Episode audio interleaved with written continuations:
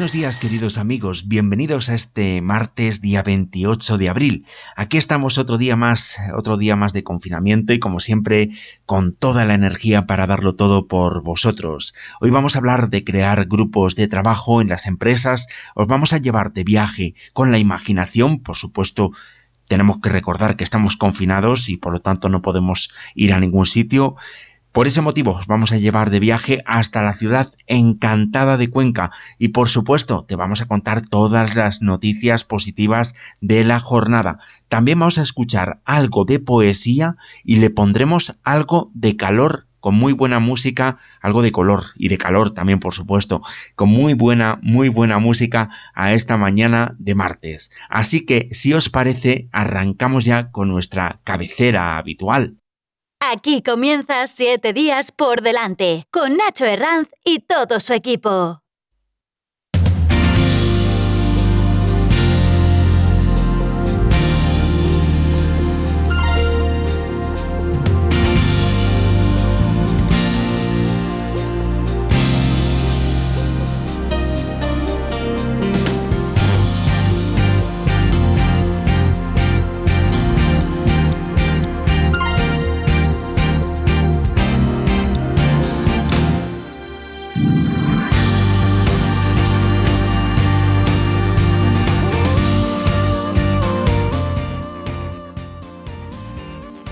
Y hoy martes la actividad meteorológica se reduce bastante, pero sí que vamos a tener algunas precipitaciones en Galicia, en el Cantábrico más oriental y también en zonas de los Pirineos y el nordeste de Cataluña. En el resto del país vamos a ver crecer nubes de evolución durante todo el día, pero eso sí, con un ambiente mucho más soleado en el Mediterráneo, en Baleares y en las islas más orientales de Canarias.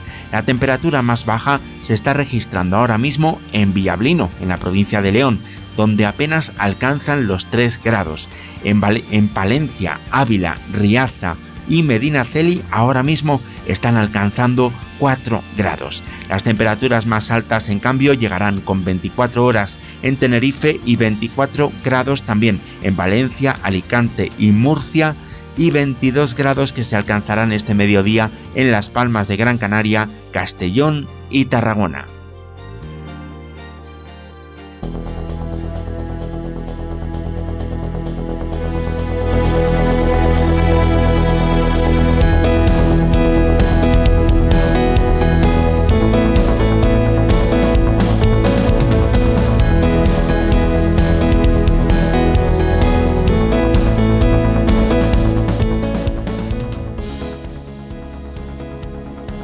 Desde ayer lunes es obligatorio el uso de mascarillas en todos los transportes públicos en Alemania y todo parece indicar que aquí en España podría terminar ocurriendo lo mismo, por lo menos en Madrid y en el País Vasco. Los respectivos gobiernos autonómicos ya están tomando algunas medidas. En el caso del gobierno vasco se plantea que el uso de mascarillas sea obligatorio en el transporte público y procederá a instalar controles de toma de medida de temperatura a los pasajeros. La medida que se contempla queda fijada en 37 grados, la temperatura corporal máxima para poder viajar en cualquier modalidad de transporte público. Además, las estaciones de autobuses, ferrocarril, tranvía y metro deberán instalar dispensadores de gel hidroalcohólico. Estos requisitos con los que se quiere dar paso a una mayor actividad económica y social deben ser ahora oficializados a través de la orden correspondiente al gobierno, según ha asegurado la consejera de Transportes y Desarrollo Económico Arancha Tapia.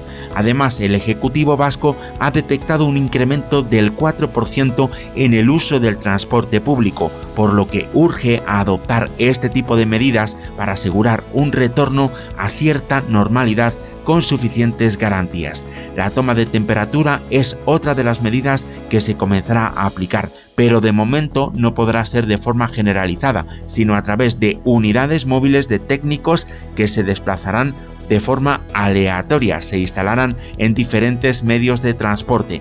A las personas que sean detectadas con una temperatura superior a los 37 grados se les prohibirá acceder al medio de transporte público y además se remitirá su caso al Servicio Vasco de Salud para su seguimiento. La consejera de Desarrollo Económico también ha informado que la totalidad de las plantillas de las cofradías pesqueras vascas, tanto de altura como de bajura, serán sometidas a test PCRs antes de retornar a su actividad por ahora, más de medio millar de pescadores y trabajadoras y trabajadores de lonjas pesqueras pertenecientes a la flota de bajura guipuzcoana han sido sometidos a pruebas. En el 100% de los casos, el resultado en este caso ha sido negativo, por lo que la mayor parte ya ha vuelto al mar dentro de la campaña de la anchoa, que es la que ahora mismo está en marcha.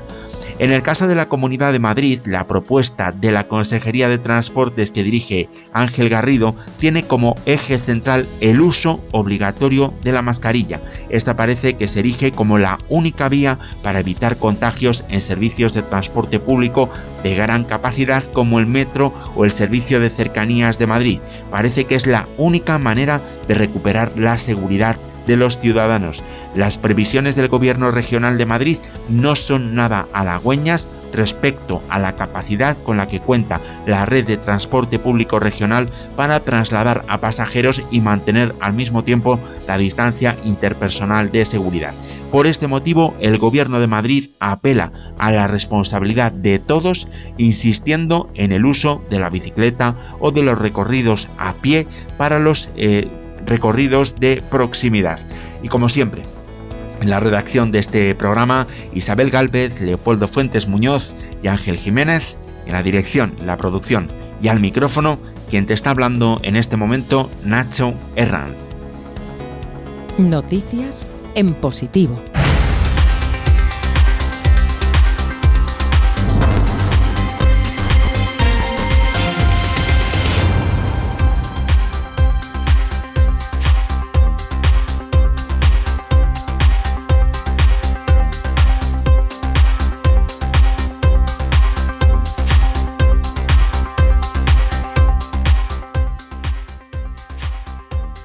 Pasan 7 minutos sobre las 9 de la mañana y comenzamos esta edición de Noticias en Positivo. Os contamos en este caso la historia de Lisa, la primera italiana en probar una vacuna cuya producción sería financiada por Bill Gates para todo el mundo en caso de que funcione. Elisa Granato, con 32 años, es la primera ciudadana de origen italiano que se ha sometido a una vacuna experimental producida por el prestigioso Instituto Jenner de la Universidad de, Oxford y una sociedad italiana fundada en el año 2009 en el Lacio que opera en el sector de la biotecnología molecular y de las ciencias biomédicas. Granato es investigadora de zoología y microbiología de la Universidad de Oxford. Fue la segunda persona en someterse a la primera fase de pruebas en humanos de esta vacuna desarrollada en Inglaterra. Su primera inyección el pasado 23 de abril, el día de su cumpleaños, fue transmitida en directo por televisión por la BBC. La investigadora declaró a la cadena británica que tenía un cierto grado de esperanza en esta vacuna. De repente, Elisa Granato se ha visto rodeada de una gran popularidad. En Twitter explicó en qué consiste este proyecto. Se trata de una vacuna que no contiene COVID-19 en absoluto, solo hay una pequeña parte insertada de un virus diferente y no dañino.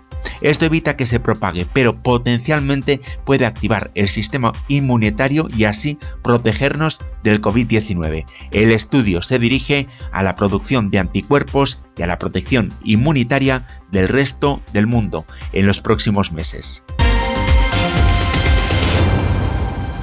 Un grupo de cinco amigos ha conseguido traer a España cuatro robots de última generación para procesar test de coronavirus de forma masiva en una operación financiada por empresas privadas y facilitada por la mediación conjunta de varios ministerios. Se trata de cuatro robots de la empresa OpenTrons de Estados Unidos que permiten realizar 2.400 análisis PCR diarios, imprescindibles para acabar con el cuello de botella que supone la realización de estas pruebas a mano y hacer posibles las campañas masivas de test a la población. Tras varias semanas de intensas negociaciones, los robots ya se encuentran en España, en el Instituto de Salud Carlos III y en los centros sanitarios La Paz en Madrid y el Valdebrón y el Clinic de Barcelona, donde se están poniendo a punto y optimizando para entrar en funcionamiento en unos días. Una de las impulsoras de esta iniciativa es Sandra Figaredo, consultora de asuntos públicos en la agencia de comunicación Llorente y Cuenca y una de las impulsoras de la iniciativa. Antes incluso de que el gobierno decretase el estado de alarma, Figaredo ya estaba en contacto con sus amigos para ver de qué manera podía ayudar. Fue su amiga Rocío Martínez, investigadora del King's College de Londres, quien le habló primero de los super, robots americanos. Después de comentarlo con varios amigos científicos e investigadores españoles, consiguieron los 400.000 euros que cuestan los cuatro robots a través de una entidad financiera. Pero estos robots se fabrican en China y pesan un total de unas 5 toneladas, así que otro de los amigos contactó con Inditex, les presentó el proyecto y la compañía puso a su disposición sus aviones de carga y toda su logística en el país asiático. Con el fin de conseguir el visto bueno a la compra de los robots e identificar los hospitales donde podría ser más útiles, los amigos contactaron con el Instituto de Salud Carlos III, que a su vez les puso en contacto con el Ministerio de Ciencia y Tecnología. Ahora mismo los técnicos están acabando de optimizar los sistemas y establecer los protocolos. En algunos hospitales ya están haciendo pruebas reales con las nuevas máquinas y todos los centros médicos están compartiendo los avances y las soluciones. En unos días los superrobots se pondrán en marcha y serán capaces de analizar más de 70.000 pruebas a la semana, algo imprescindible para diagnosticar el mayor número de personas diagnosticadas por la COVID-19 y hacerlo de una manera rápida, eficaz y fiable. El grupo Ubesco ha puesto en marcha en los 236 supermercados de la marca BM, antes conocida como Gigante, en la Comunidad de Madrid, una campaña de recogida de donativos para familias en riesgo de exclusión. Hasta el próximo día 10 de mayo, los clientes de estos establecimientos podrán hacer aportaciones a su paso por caja de 3, 6 o 9 euros que los supermercados destinarán a productos de primera necesidad para hacerlos llegar al banco de alimentos. Productos como leche, aceite, galletas, pasta, arroz, cacao en polvo, conservas de pescado, legumbres precocinadas y alimentos infantiles llegarán a estas familias por esta nueva vía.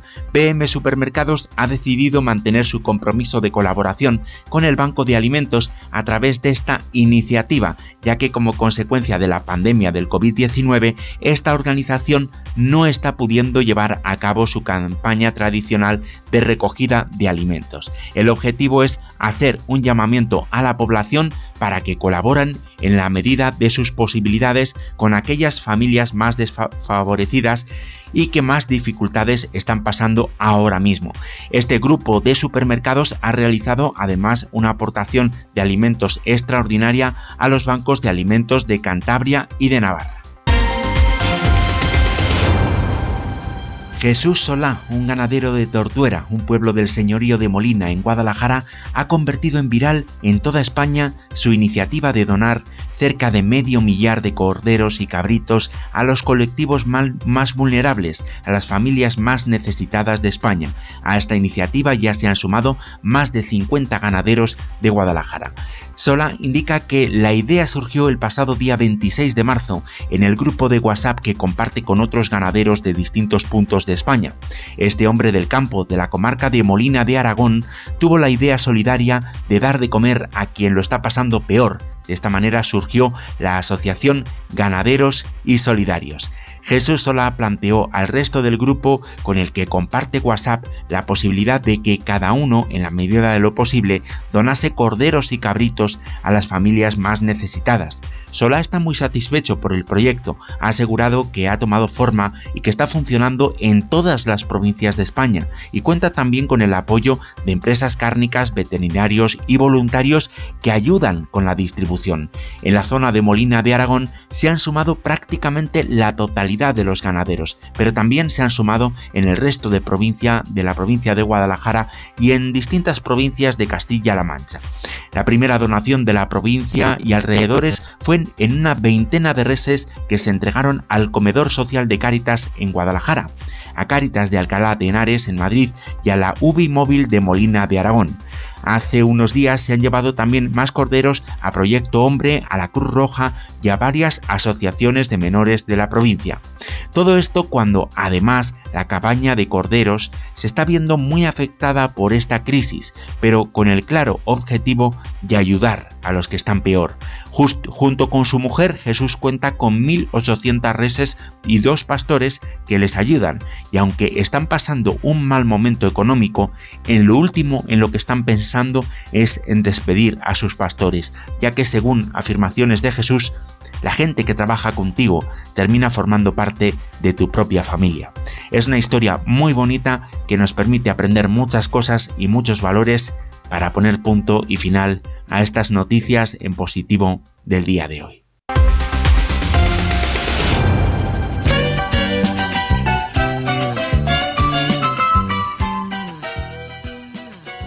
Fijaros en lo que nos dice esta gran canción de Joan Manuel Serrat.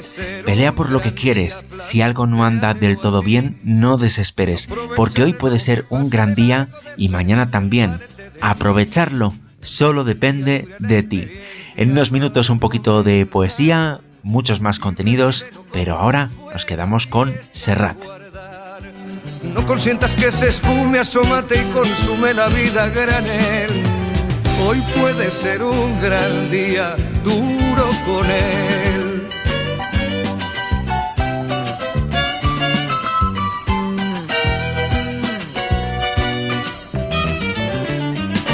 Hoy puede ser un gran día donde todo está por descubrir. Si lo empleas como el último que te toca vivir. Saca de paseo a tus instintos y ventilalos al sol y no dosifiques los placeres si puedes derrocharlos. Si la rutina te aplasta, dile que ya basta de mediocridad. Hoy puede ser un gran día, date una oportunidad.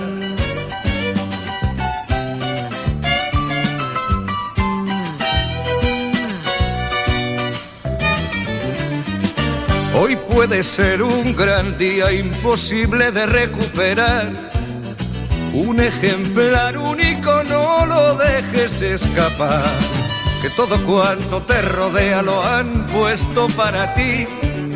No lo mires desde la ventana y siéntate al festín. Pelea por lo que quieres y no desesperes si algo no anda bien. Hoy puede ser un gran día y mañana también.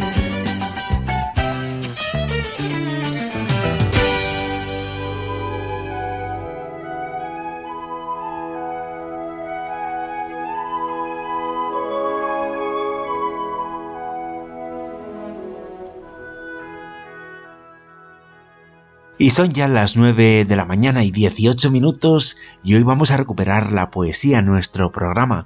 Nuestra compañera Isabel Galvez ha buscado algunos poemas que pueden estar muy relacionados con esta situación de confinamiento en la que nos encontramos en este momento. Hoy Isabel nos trae un poema de Manuel Vila llamado La Espera.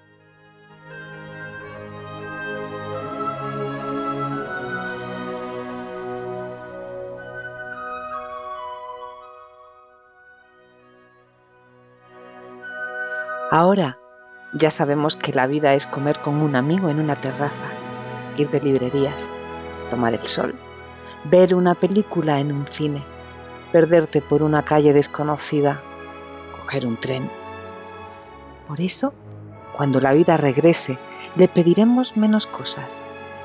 Y me acuerdo ahora de los restaurantes llenos, de las bodas, de las fiestas, de los viajes en autobús, en avión, en el metro. nostalgia de las rebajas de todas las tiendas y mercadillos de España. Mi gran país, mi pobre país, torturado y humillado. Cuando esto termine, yo creo que jamás volveremos a dar un beso protocolario.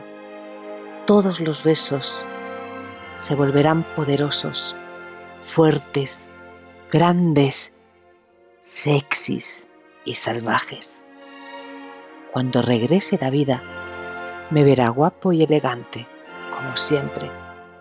Cuando ella vuelva, porque volverá, me encontrará bien dispuesto y a la orden.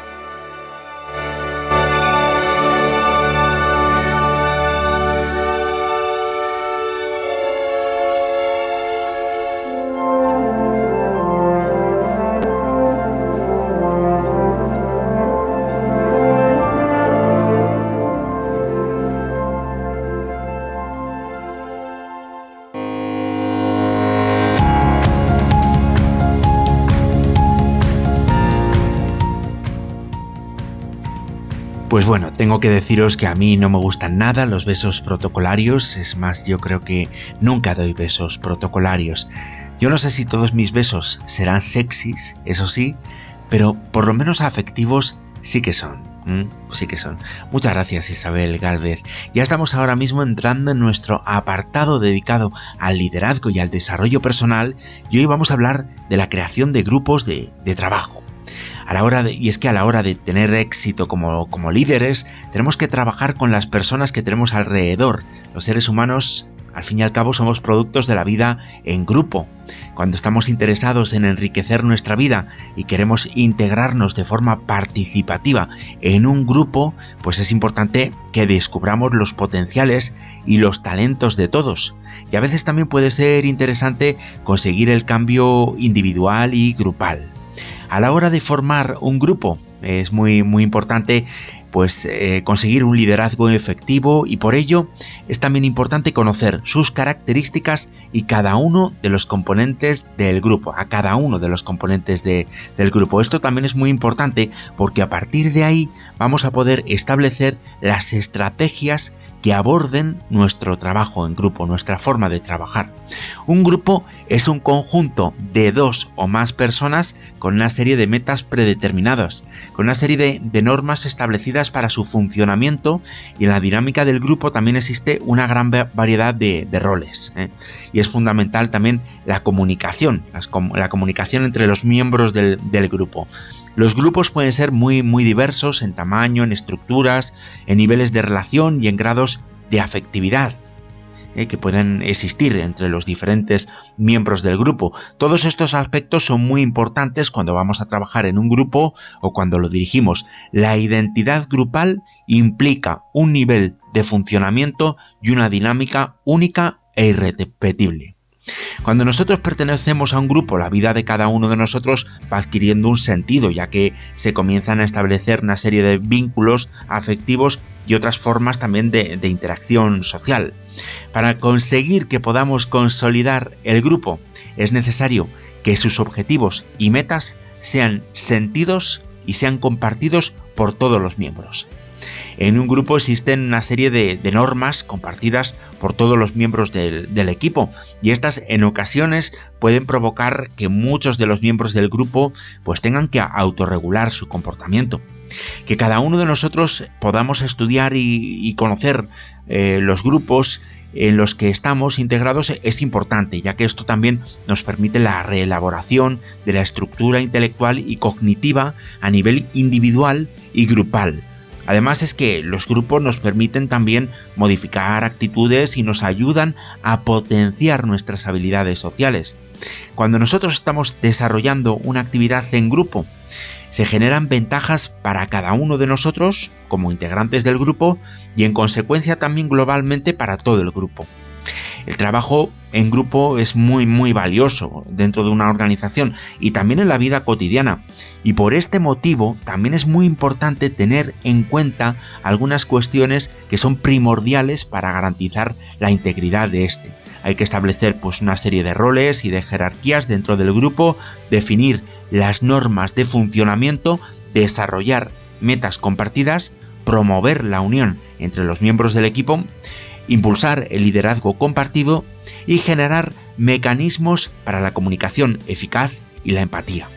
La formación de grupos de trabajo dentro de las organizaciones o dentro de las empresas nos permite aumentar mucho la calidad de los procesos, fortalecer los niveles de compromiso e identidad con la organización, porque realmente cuanto más nos sintamos identificados con la organización, con la empresa, más nos más, más le vamos a aportar ¿eh? y mejor nos vamos a sentir dentro de, dentro de ella. Estos grupos de trabajo generan mayor conocimiento entre sus diferentes integrantes y además teniendo en cuenta las diferentes opiniones y los diferentes puntos de vista de cada uno de los miembros del grupo, se pueden generar diferentes alternativas de solución ante las diferentes problemáticas que también puedan surgir. El formar grupos de trabajo alimenta sin duda el sentido de pertenencia y sin duda también fomenta la búsqueda de soluciones. Además, en los entornos de organizaciones o empresas, la formación de grupos de trabajo contribuye a generar empoderamiento en cada uno de los miembros de ese equipo y esto último también les permite crecer en la organización. Si queremos tener éxito dentro de un grupo, es muy importante que existan objetivos definidos, metas compartidas en común, sentido de pertenencia y mecanismos de comunicación. Realmente cuanto más grande es la lealtad del grupo hacia el grupo, mayor es la motivación entre los miembros para conseguir esos objetivos grupales. De la misma manera, mayor también será la probabilidad de que ese grupo consiga sus metas.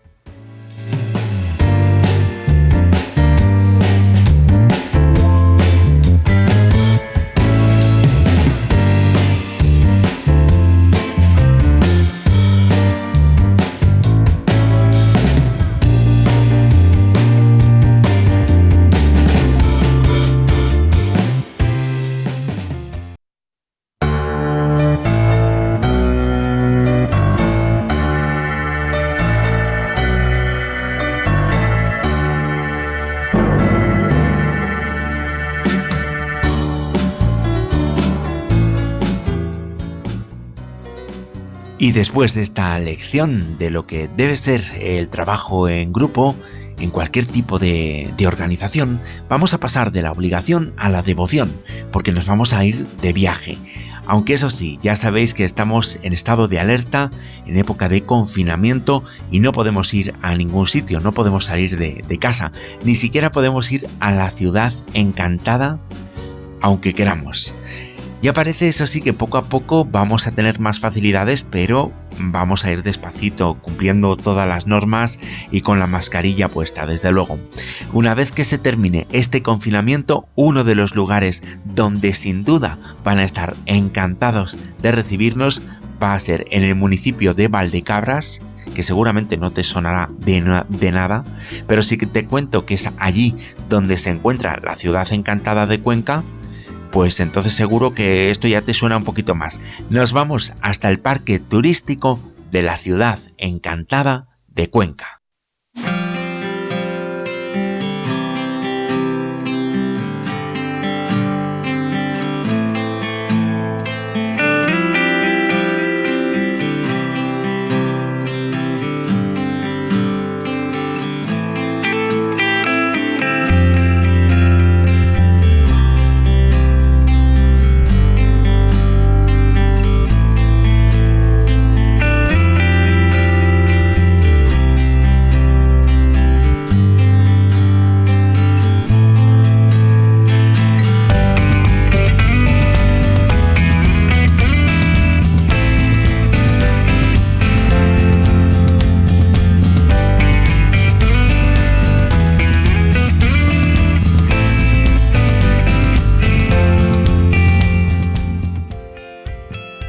Saliendo de la capital conquense por el camino más fácil en dirección a los municipios de Uña y Tragacete, la carretera se desliza durante largo trecho por un tortuoso trazado junto a los escarpes rocosos de la hoz del río Júcar.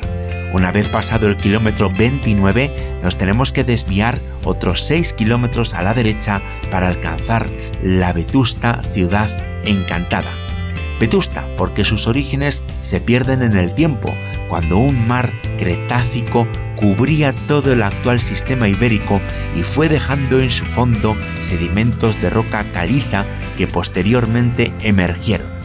Encantada también porque obra de encantamiento parece esta maravilla modelada por la intemperie.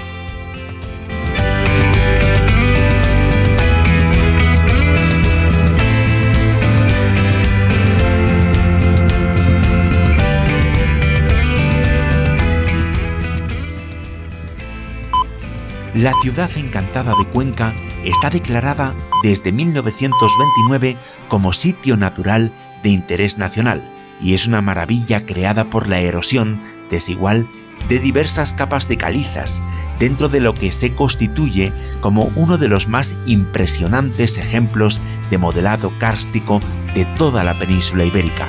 Esto ha permitido a través de los siglos la formación de extrañas figuras que han dado lugar a múltiples historias y leyendas.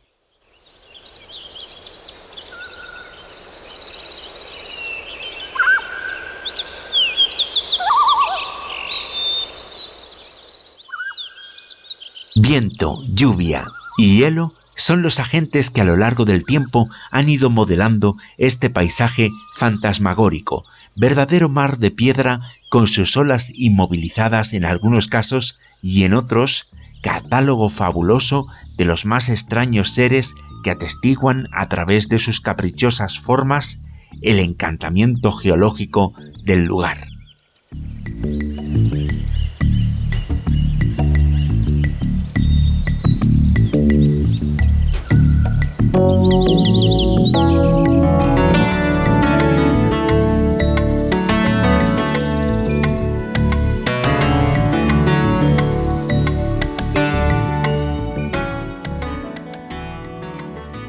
Entre estas formas, en un frondoso pinar nos encontramos con lo que ha sobrevivido de una bóveda hundida, lo que es conocido como el puente romano, cuya perfecta curva interior nada tiene que envidiar a las construcciones de los más afamados arquitectos de la antigüedad.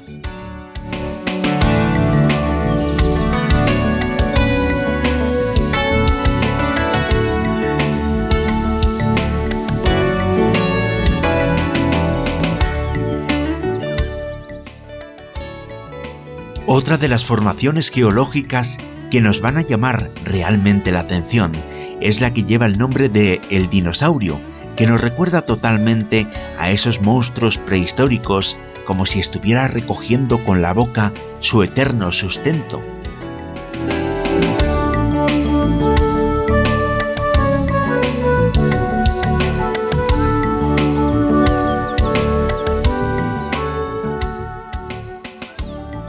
Si seguimos caminando por esta ciudad encantada, nos encontraremos con otro vestigio de bóveda hundida que ha creado un marco monumental conocido como el teatro, donde la imaginación de la gente ha visto siempre un vacío escenario a la espera de los actores.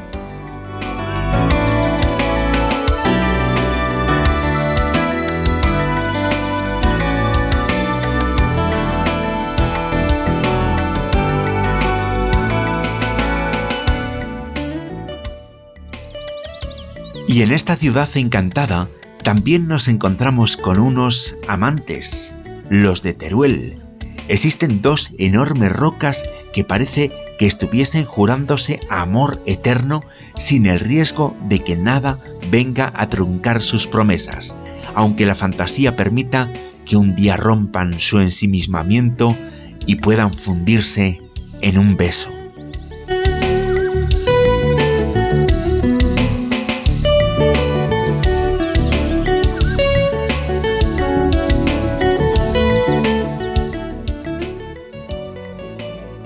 Y podremos encontrar muchísimas más figuras que nos recordarán a un frutero, a una pila bautismal, a una cárcel, a unos centinelas, un tiburón.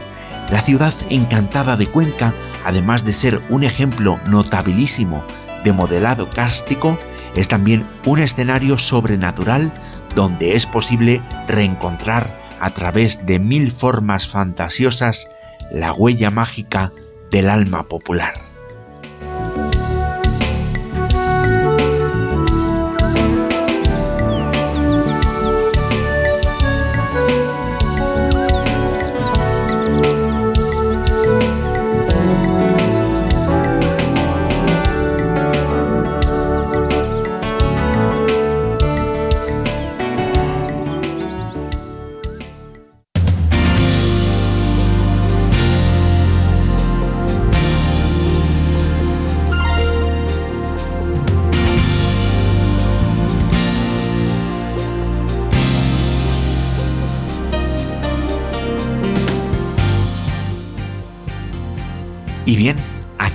En la ciudad encantada de Cuenca, ponemos punto final a nuestro trayecto de hoy. Hemos hablado de trabajo en grupo, te hemos ofrecido poesía, buena música, te hemos contado las noticias más positivas del día y hemos salido de viaje en pleno confinamiento, con la imaginación, eso sí, hasta la ciudad encantada de Cuenca Mañana mucho más y mucho mejor.